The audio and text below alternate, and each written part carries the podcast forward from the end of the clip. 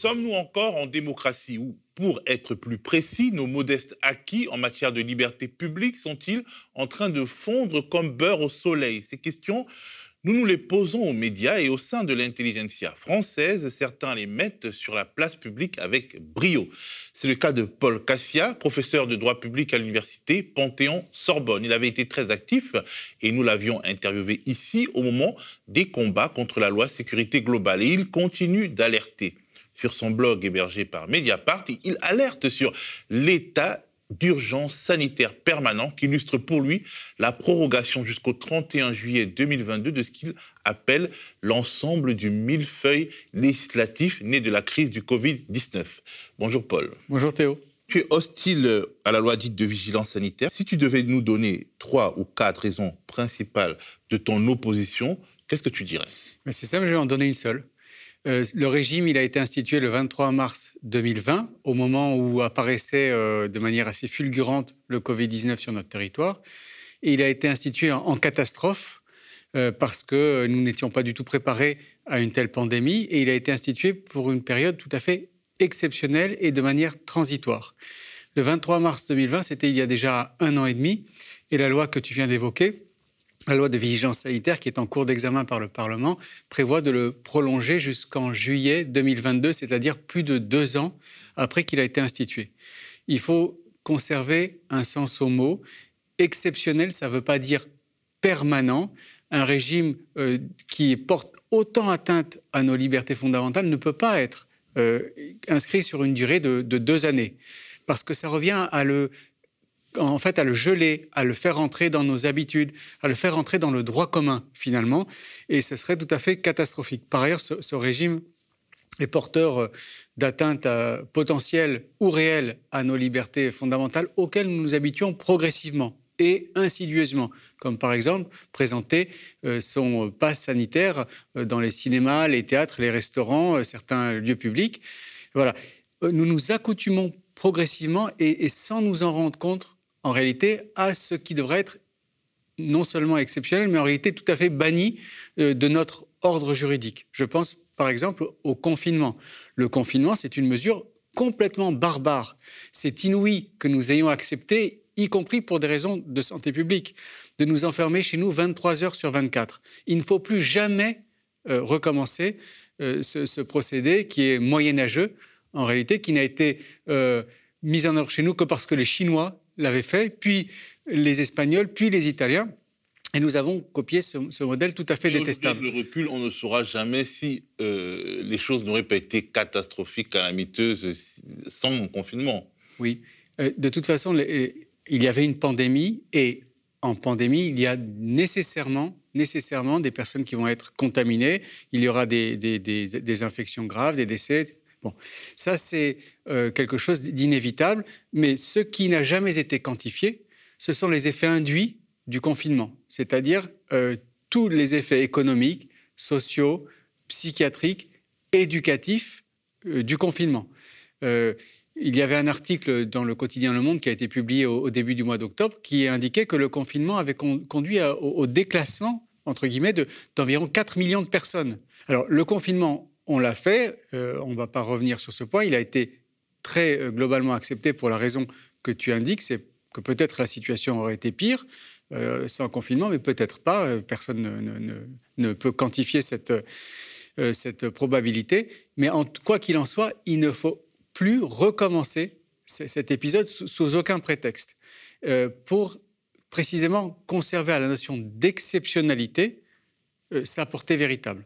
Alors, quelque part, ce serait intéressant de faire une sorte d'archéologie, en fait, de, des dispositions euh, sur euh, euh, le pass sanitaire, en fait. Au début, il s'agit de, de, réunions dans des salles ou bien dans des, des alcôves de 1000 personnes, et puis progressivement, ça descend, progressivement, les, les conditions se durcissent. Est-ce que ça nous dit quelque chose? Oui, ça nous dit quelque chose de, de nous-mêmes et de la manière dont nous sommes gouvernés. Revenons en avril 2021. Euh, nous allons sortir de, l'état d'urgence, c'est-à-dire des périodes de confinement euh, que nous avons connues avec couvre-feu un peu, bizarre. Et le gouvernement dépose un projet de loi euh, qui organise une sortie de l'état d'urgence sanitaire. Et à ce moment-là, le, président de la République, quand on évoque l'éventualité d'un pass sanitaire, nous dit non, le pass sanitaire, jamais. Le Olivier Véran, non, non, jamais. On ne va pas faire des catégories de Français. Le, ministre de la Santé est tout à fait clair sur ce point. Puis, euh, au, cours des débats sur cette sortie de l'état d'urgence sanitaire, en, mai, tout à coup apparaît le pass sanitaire. Et le pass sanitaire, il nous est présenté d'une manière, on va dire, la, moins euh, grave possible, en ce sens que le président de la République, le 29 avril 2021, dans des quotidiens euh, régionaux, dit ceci Le pass sanitaire, moi président, si j'ose dire, jamais dans les cafés, les théâtres, les restaurants, dans les activités de la vie quotidienne, euh, on, n'emploiera jamais. Et effectivement, la loi du 31 mai 2021, comme tu viens de l'indiquer, réserve le pass sanitaire à certains événements qui sont appelés dans la loi des grands rassemblements euh, euh, concernant les, loisirs et la culture. Euh, et ces grands rassemblements sont considérés comme des rassemblements où plus de 1000 personnes se réunissent. Ça, on est le 31 mai 2021 et le 7 juin, c'est ainsi que le pass sanitaire est appliqué. Effectivement, ça ne concerne pas nos activités quotidiennes. C'est très limité. Et puis, on assiste à un emballement.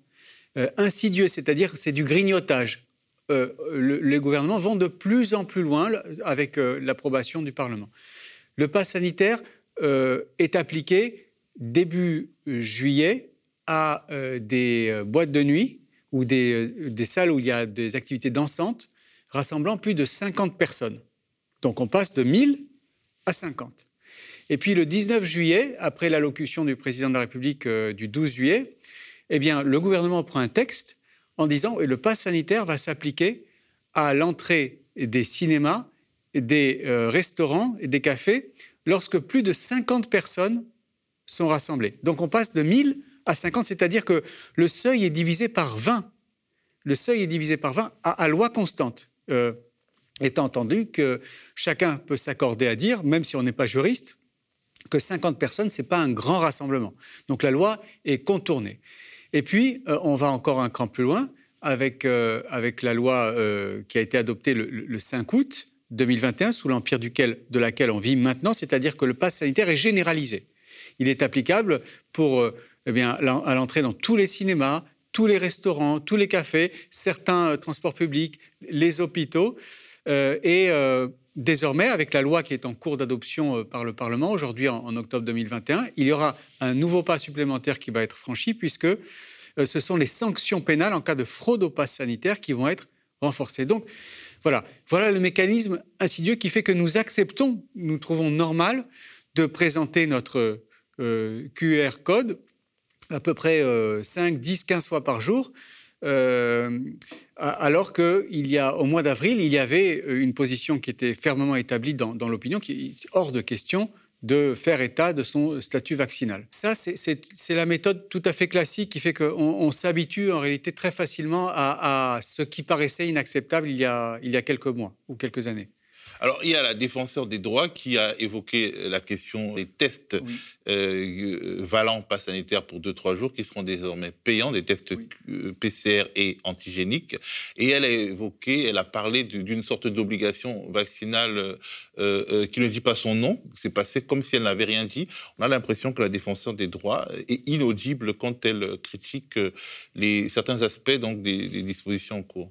Tout à fait. Euh, alors, euh, le pass sanitaire, en réalité, son, moi, le reproche principal que je vais lui faire, c'est qu'en réalité, c'est une obligation vaccinale déguisée qui nous est imposée, comme, euh, comme tu l'as relevé. C'est-à-dire qu'au lieu de jouer franc jeu, comme, il, comme, comme ils auraient dû le faire, les pouvoirs publics ont décidé de nous obliger à nous faire vacciner avec le, système du pass sanitaire. C'est-à-dire on, nous dit non, non, mais ce n'est pas une obligation vaccinale, c'est-à-dire personne n'est obligé en réalité de se faire vacciner, mais si on ne se fait pas vacciner, bon, c'est quand même extrêmement pénible et on est en réalité un petit peu exclu d'une partie importante de la vie sociale. Quelles auraient été les conséquences juridiques d'une euh, loi d'obligation euh, vaccinale? Est-ce que l'obligation vaccinale euh, engagerait des responsabilités de l'État en cas de problème avec tel ou tel vaccin? Non, aucune, aucune conséquence juridique. Ça aurait été beaucoup plus simple de dire aux Français, voilà, vous, ou à une partie des Français, ce qui aurait été mieux, vous devez vous faire vacciner. Le problème, c'est la vérification. C'est-à-dire que l'obligation vaccinale, il est très difficile de la contrôler et de sanctionner un éventuel manquement. Alors, il y a certains juristes qui disent qu'avec euh, les, les, nouvelles dispositions euh, qui euh, vont s'appliquer, les directeurs d'établissements, par exemple de collèges et de lycées, pourront savoir le statut vaccinal des, enfants et donc pourront avoir accès à des, informations qui relèvent de la vie privée. Est-ce que c'est vrai? Est-ce que c'est exagéré? Oui. Alors, donc la loi sur la vigilance sanitaire qui est en cours d'examen par le Parlement ne prévoyait rien sur les compétences des directeurs des, établissements. Rien du tout. Et là encore, comme pour le pass sanitaire, exactement comme pour le pass sanitaire, c'est alors que la loi a été discutée devant le Parlement que tout d'un coup, le gouvernement décide de proposer un amendement qui obligerait les chefs d'établissement euh, secondaires à euh, vérifier le statut vaccinal de, euh, leurs élèves et à déclarer une atteinte au Covid-19. Bon, là, là aussi, on, franchit un cran euh, dans, disons, le contrôle citoyen, le contrôle euh, de, social. Euh, parce que le contrôle des citoyens par les oui, citoyens. Oui, le contrôle des citoyens par les citoyens. Le pass sanitaire, c'est voilà, une personne privée qui contrôle notre statut vaccinal quand on rentre dans un restaurant, un vigile, un, salarié, un intérimaire contrôle notre statut vaccinal. Et eh bien là, ce sera le chef d'établissement qui devra vérifier le, statut euh, vaccinal des, élèves, euh, il, lui appartiendra de faire cette police sanitaire pour, le compte de l'État. Alors, euh, voilà, ça c'est un, point sur lequel il faudrait quand même pouvoir réfléchir, débattre. Il, est proposé comme ça, brut, par, le gouvernement. il est proposé à une majorité parlementaire à l'Assemblée nationale qui est tout à fait acquise. Il aurait peut-être fallu consulter les représentants des, chefs d'établissement, essayer d'évaluer euh, l'impact de, cette mesure, euh, ça n'a pas été fait. Il y a aussi l'impact psychologique, parce que déjà, euh, les bibliothèques n'acceptent plus certains enfants qui ne sont pas vaccinés. la sensation de discrimination est quand même plus élevée chez les enfants et le risque sanitaire est aussi plus bas. Et puis finalement, on a l'impression que pour garantir aux plus âgés une couverture vaccinale meilleure, on maltraite un peu les enfants quand même, les, surtout les adolescents, dont les parents peuvent par exemple s'opposer à la vaccination et qui se retrouvent finalement stigmatisés euh, par leur établissement scolaire et dans le cadre des sorties scolaires. Tout à fait. Alors, il faudra voir ce que le Parlement va faire de cette proposition du gouvernement, parce que euh, le texte euh, a été adopté par l'Assemblée nationale. Il faut encore que le Sénat se penche dessus, et peut-être que le Sénat conduira le gouvernement a modifié sa position. Donc attendons avant de voir ce qui va être décidé. Mais quoi qu'il en soit, sur la méthode, euh, cette brutalité est un peu curieuse de la part du gouvernement. Et sur le fond, euh, cette, euh, voilà, ça accentue encore l'autocontrôle citoyen pour, pour des raisons qui ne sont pas tout à fait évidentes, puisque la pandémie est en très fort recul sur le plan des, des chiffres. Donc est-il nécessaire d'ajouter encore une couche de contrôle euh, de la euh, euh, santé des, des concitoyens. Alors nous irons à l'élection présidentielle sous ce régime particulier de la vigilance sanitaire, ainsi le processus législatif va au bout et qu'il n'y a pas de surprise. Est-ce que cela aura des incidences sur la campagne électorale? Est-ce que ça va priver les citoyens de quelque chose ou alors donner au gouvernement un pouvoir? Alors, ça devrait avoir deux incidences une incidence avant la campagne, parce qu'il se serait bien que les candidats et les candidates se positionnent sur l'état d'urgence sanitaire, la sortie de l'état d'urgence sanitaire, ce régime exceptionnel. Qu'est-ce qu'ils et elles entendent faire de, ce régime une fois qu'ils seront élus? Est-ce qu'ils veulent le pérenniser, le faire disparaître, euh, euh, euh, le modifier? Donc ça, il faudrait quand même y avoir un débat sur ce point qui nous concerne toutes et tous dans notre quotidien. Je rappelle à cet égard que euh, pendant sa campagne de 2017, Emmanuel Macron avait dit que voilà l'état d'urgence sécuritaire, il n'en voudrait plus, que voilà, c'était pas très euh, conforme à nos principes démocratiques, mais finalement il l'a pérennisé juste après. Bon.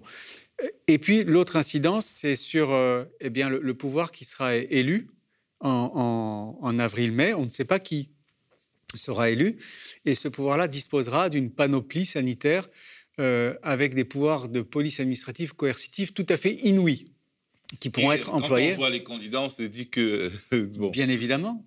Quand on voit les candidats, on se dit qu'on ferait peut-être bien de réfléchir à deux fois avant d'autoriser la prorogation de ce régime pour huit mois et de le confier à, des personnes dont on ne sait pas qui elles seront et dont on ne connaît pas les, intentions euh, à cette date. Et si elles iront vraiment jusqu'au bout de ce qu'elles disent, euh, des, horreurs qu'elles peuvent proférer euh, Oui, donc mm. c'est pourquoi cette prorogation pour huit mois qui est envisagée par le Parlement est malvenue.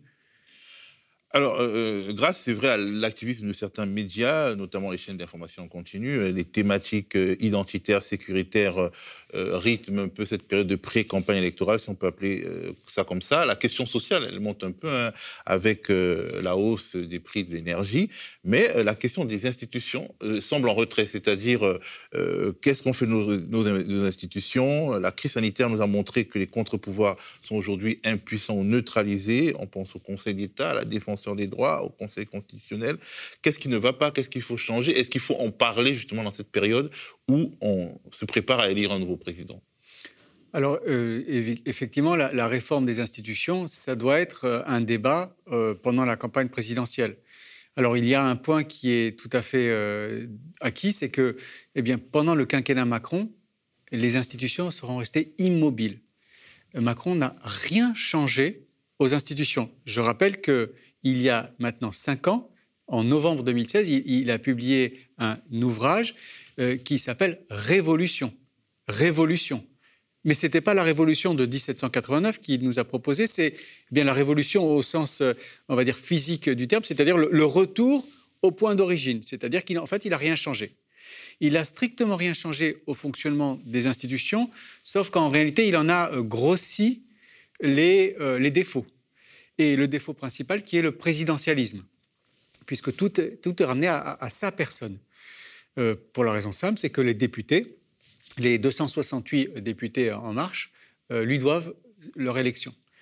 Euh, et, ça, on, on, voit bien la, caricature en réalité de, démocratie dans laquelle nous vivons aujourd'hui, en ce sens que quand on lit la presse, on, on lit Emmanuel Macron donne un chèque de 100 euros à la fin de l'année où Emmanuel Macron décide ceci, Emmanuel Macron décide cela, Emmanuel Macron. c'est le président de la République qui est présenté comme eh bien, euh, euh, la, source principale, ce qu'il est d'ailleurs, euh, des, droits et obligations qui, nous sont imposés. Alors ce point-là doit absolument être modifié. C'est insupportable, pas Emmanuel Macron, mais quel que soit le titulaire du pouvoir, il est insupportable que tout procède de lui ou d'elle. Euh, c'est tout à fait contraire à, disons, à des institutions qui seraient modernisées, qui fonctionneraient sur la base d'un consensus, d'un dialogue, euh, voilà, d'un peu de, recul. Euh, la caricature a été amplifiée avec la crise sanitaire où tout a été décidé en Conseil de défense. Personne ne sait comment ça fonctionne quand il se réunit, ce qui est décidé. Voilà. il n'est pas, une institution qui est prévue euh, dans notre arsenal, euh, euh, disons, dans, notre corpus législatif constitutionnel. Quoi, oui, le Conseil, de, défense, ça, n'existe pas. C'est informel, en tout cas, ça n'existe pas pour réguler une pandémie sur le plan, disons, formel. Donc, les institutions, ça doit faire partie du débat. Il faut tenir compte de, de tout ce qu'on sait maintenant qui ne fonctionne pas. Le présidentialisme, c'est une catastrophe.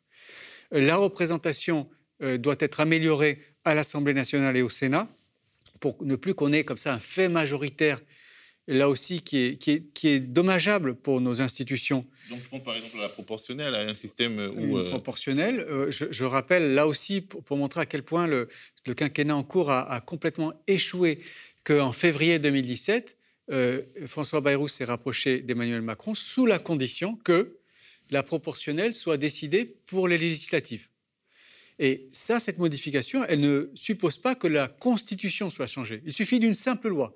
C'est-à-dire que la majorité en marche modem à l'Assemblée nationale pourrait le faire dès demain. Euh, ils ne l'ont pas fait. C'est un, grave manquement à la parole donnée, au respect des électeurs.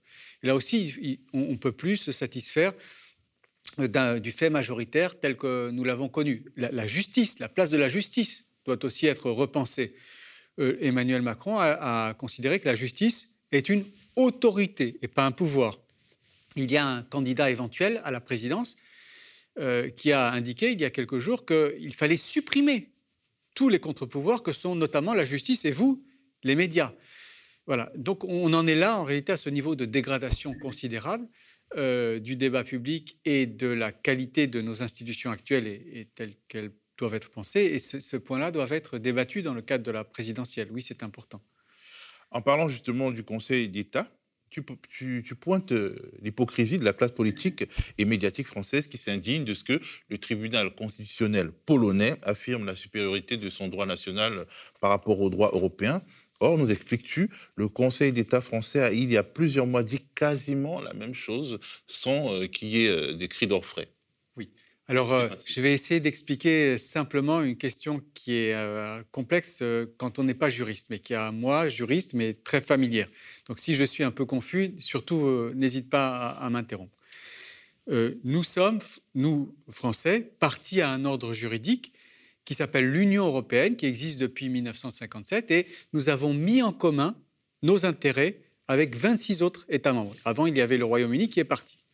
Bon, ça s'appelle des transferts de compétences, des transferts de souveraineté. Nous avons accepté que certains des éléments de notre vie quotidienne ne seraient plus décidés par les seuls pouvoirs publics français, mais en commun avec 26 autres États.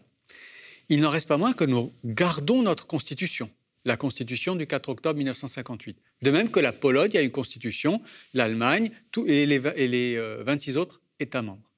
Alors, la question se pose de savoir quelle est la, la norme, la règle de droit la plus importante. Est-ce que c'est notre Constitution française ou est-ce que c'est le traité européen? Et là, il y a des conflits.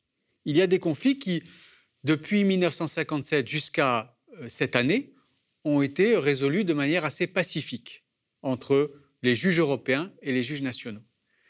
Alors, euh, le 7 octobre 2021, la, le, le tribunal constitutionnel polonais a fait quelque chose de tout à fait inédit dans l'ordre juridique européen, c'est-à-dire qu'il a décidé, à la demande du gouvernement euh, polonais, que euh, une partie des valeurs européennes, concernant notamment l'indépendance de la justice, ne pouvait pas s'appliquer dans l'ordre juridique polonais. C'est-à-dire qu'il a écarté un pan des valeurs européennes au nom de la constitution polonaise. Il a fait prévaloir la constitution polonaise euh, pour euh, décider que bien, le, principe européen d'indépendance de la justice ne s'appliquerait pas. Alors c'est grave parce que ça vient détruire euh, le socle des valeurs communes aux 26 États membres et ça vient déstabiliser l'Union européenne. Euh, c'est grave, mais cette position, elle n'est pas tout à fait inédite. Euh, elle n'est pas inédite parce que chaque État membre revendique sa propre supériorité par rapport à l'Europe. C'est normal, ça ne peut pas être autrement. Et aussi, ce n'est pas inédit parce que le Conseil d'État avait fait à peu près la même chose que le tribunal constitutionnel polonais. Le Conseil d'État français, à peu près la même chose, à la demande d'ailleurs du gouvernement français, dans une décision qui est passée inaperçue, euh, hélas, sauf des juristes, une décision rendue par le Conseil d'État le 21 avril 2021, à propos de quelque chose qui nous concerne toutes et tous, la surveillance de nos métadonnées, que l'Europe avait décidé de limiter, euh, mais que le Conseil d'État, au nom de la Constitution française, a décidé de ne pas limiter. Et le Conseil d'État a décidé, au nom de la Constitution française et de la protection de l'ordre public, d'autoriser le gouvernement à capturer nos métadonnées, tout, notre géolocalisation, nos, adresses IP, nos communications, les, sites que nous consultons, et à les faire conserver par les opérateurs pendant une durée d'un an, de même qu'à euh, autoriser les services de police à euh, intercepter nos données de communication de manière assez large.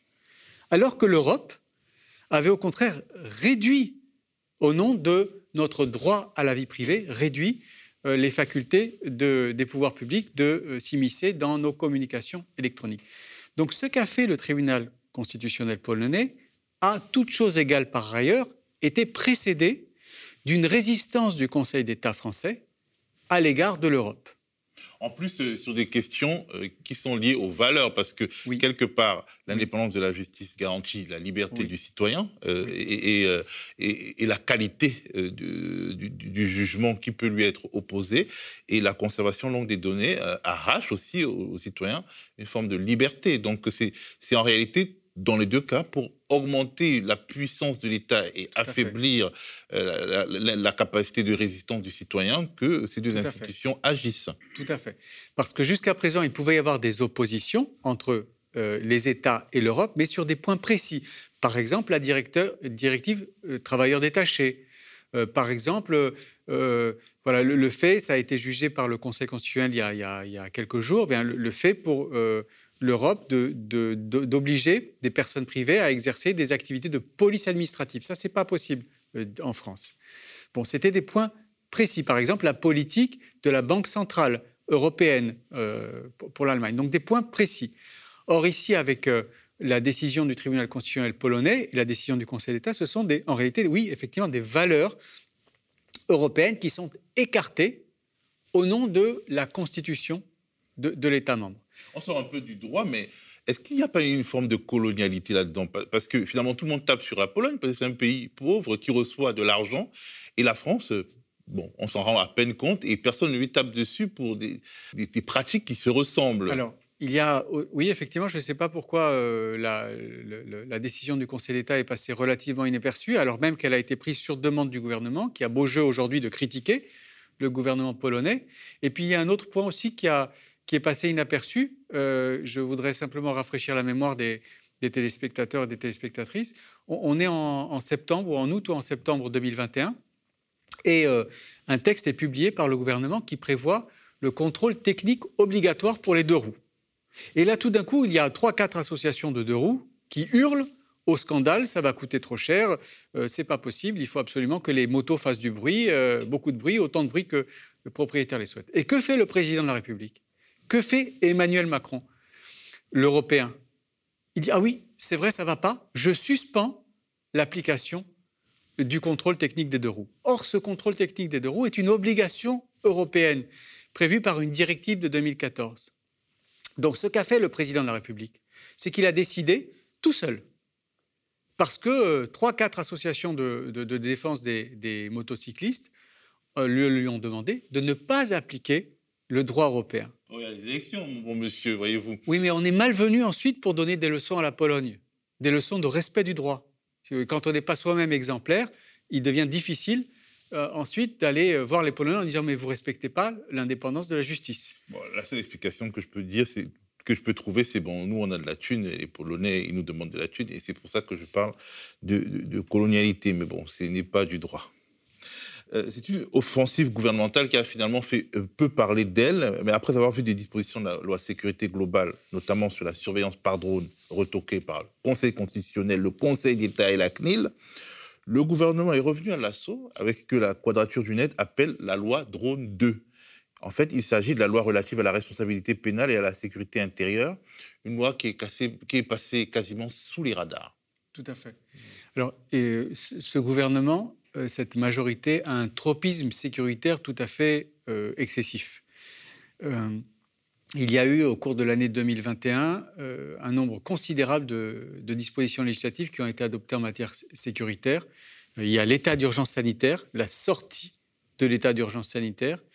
On a eu la loi dite de lutte contre le séparatisme, qui comporte des dispositions restrictives très très importantes. Il y a eu la loi sécurité globale, euh, du, 20 mai 2021 qui a été très critiqué, qui là aussi comporte des dispositions sécuritaires euh, euh, considérables. Et puis, effectivement, cette loi a été en partie censurée par le Conseil constitutionnel sur des points majeurs qui concernaient notamment la, possibilité de filmer des forces publiques sur la, sur la voie publique, la possibilité de, recourir aux drones. Et bien, le gouvernement a décidé de tenir compte de, la décision du Conseil constitutionnel et de poursuivre son tropisme sécuritaire en déposant en juillet 2021 un projet de loi. Et ce projet de loi avait deux objectifs. Un objectif euh, pénal, puisque euh, en avril 2021, la, Cour de cassation s'était prononcée dans l'affaire Sarah Halimi, cette euh, dame de confession juive qui avait été sauvagement tuée par une personne irresponsable pénalement parce qu'elle avait fumé du, cannabis. Eh bien, le gouvernement a décidé de modifier la loi sur ce point, de prendre une loi d'émotion, en réalité, à la suite du, tollé qui, a suivi l'arrêt de la Cour de cassation. Et à ces dispositions pénales, le gouvernement a ajouté les dispositions sécuritaires de la loi sécurité globale qui avaient été retoquées, comme on dit, censurées par le Conseil constitutionnel. ça n'allait pas de soi, c'est une manœuvre, en gros. Alors, ce n'est pas une manœuvre, mais ça, montre l'obsession sécuritaire du gouvernement. C'est-à-dire, le gouvernement aurait très bien pu dire bon, la loi a été censurée, on, passe à autre chose, il faut peut-être s'intéresser à la cause environnementale, à la cause sociale, euh, euh refonder la démocratie. Non, il a fallu aller jusqu'au bout du processus sécuritaire, là, sur ce point, euh, ne, pas laisser une miette euh, des, projets dans, les placards traîner. Et, la loi prévoit effectivement, de, revient sur les dispositions que le Conseil constitutionnel avait censurées, parmi lesquelles les dispositions qui sont relatives à la vidéosurveillance. Vidéosurveillance dans les prisons, euh, euh, surveillance, euh, la possibilité d'utiliser des caméras embarquées au sein des véhicules de police et surtout la possibilité de filmer par drone une partie au moins de, la voie publique. Donc tous ces aspects-là qui avaient été censurés par le Conseil constitutionnel au nom du respect du droit à la vie privée sont remis sur le métier législatif. Et euh, effectivement, cette loi est passée complètement sous les radars. Il y a eu beaucoup de mobilisations contre la loi sécurité globale, beaucoup de mobilisations contre la loi séparatisme, et rien du tout sur cette loi. Pourquoi? Alors je ne sais pas, je suis mal placé pour le dire, parce que moi-même, cette loi, je ne m'y suis pas intéressé. Je m'y suis intéressé quand, euh, euh, bien, je me suis dit que voilà, pour le, soin de, cette émission, il fallait quand même que je sache ce qui était en train d'être débattu au Parlement. Pourquoi? Parce que, en réalité, nous, avons été euh, assommés de textes sécuritaires, assommés. Et qu'il il était impossible, la loi séparatisme est, énorme, la loi sécurité globale est énorme. Euh, il y a euh, l'état d'urgence sanitaire qui est reconduit. Donc il faudrait une équipe en réalité pour pouvoir suivre et déminer et critiquer tout ce qui est fait sur le terrain sécuritaire on croule en réalité euh, euh, euh, sous toutes ces lois. On a l'impression que le gouvernement mise sur la fatigue des activistes. des, lois en plus qui sont des lois fourre-tout parce qu'en en fait, derrière le mot séparatisme, il y a plein de considérations derrière le mot sécurité globale, il y a eu la loi renseignement aussi. Oui, absolument. la loi vigilance sanitaire, la loi responsabilité pénale ou loi drone 2. On ne peut pas tout suivre et, finalement, on a l'impression que c'est voulu. Est-ce que euh, euh, tu aurais des conseils de résistance en ces, temps troublés? Qu'est-ce qu'on peut faire justement pour rester en alerte, pour au moins euh, alerter nos élus, pour au moins documenter ce qui se passe? Parce qu'on n'y arrive même plus. Oui, c'est vrai, j'avais oublié la loi sur le renseignement qui a été adoptée euh, effectivement, qui, vient s'empiler à la loi séparatisme, la sécurité globale, euh, l'état d'urgence sanitaire. C'est tout à fait colossal. plus la loi sur la confiance, confiance entre guillemets, pour la justice qui modifie le secret professionnel dans un sens euh, restrictif. Il faudrait vraiment une anthologie pour suivre tous ces éléments. Alors que, faire? Je suis mal placé pour donner des, conseils. Déjà, je, pense important euh, de s'intéresser à ce qui se passe autour de nous, euh, de réfléchir, de ne pas accepter ce qui paraissait inacceptable. Par exemple, le, scan du QR code. Le, scan du QR code, moi, c'est quelque chose qui, me heurte. Qu'on présente un pass sanitaire éventuellement, je, suis contre, mais pourquoi pas? Mais que le QR code soit scanné en permanence. Je, n'en comprends pas la motivation. Ils disent que ça ne garde pas la mémoire de toute façon. De toute façon, cette information, elle est bien répertoriée quelque part. Elle, euh, Alors, si ça ne garde pas la mémoire, pourquoi scanner le QR code? Alors, que faire? Moi, je crois qu'il faut rester vigilant, vigilant comme citoyen ou citoyenne, euh, se documenter, c'est-à-dire lire ou regarder les médias indépendants comme le vôtre. Euh, ça, c'est précieux. Les soutenir, le cas échéant, financièrement ou par, en participant à leurs activités. Euh, s'engager, s'engager au plan associatif, s'engager au plan politique euh, et surtout aller voter. Aller voter. Si on veut que ça change, c'est par là que ça, doit commencer parce que de toute façon, j'entends des voix qui, sont contre le présidentialisme, j'entends ça.